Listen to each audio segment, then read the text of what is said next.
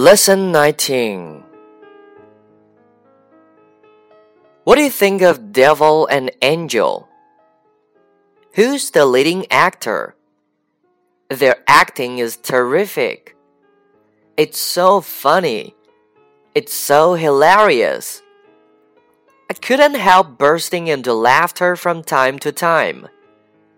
It is said that there are 200 jokes or so in two hours.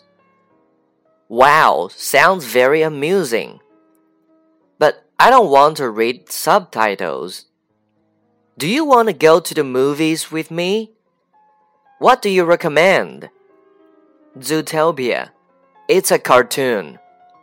Most audiences are moved to tears by it. The film has a 9.4 rating out of 10 from 270,000 websites users. It's gonna become a box office hit. However, I still think seeing cartoon is a waste of time.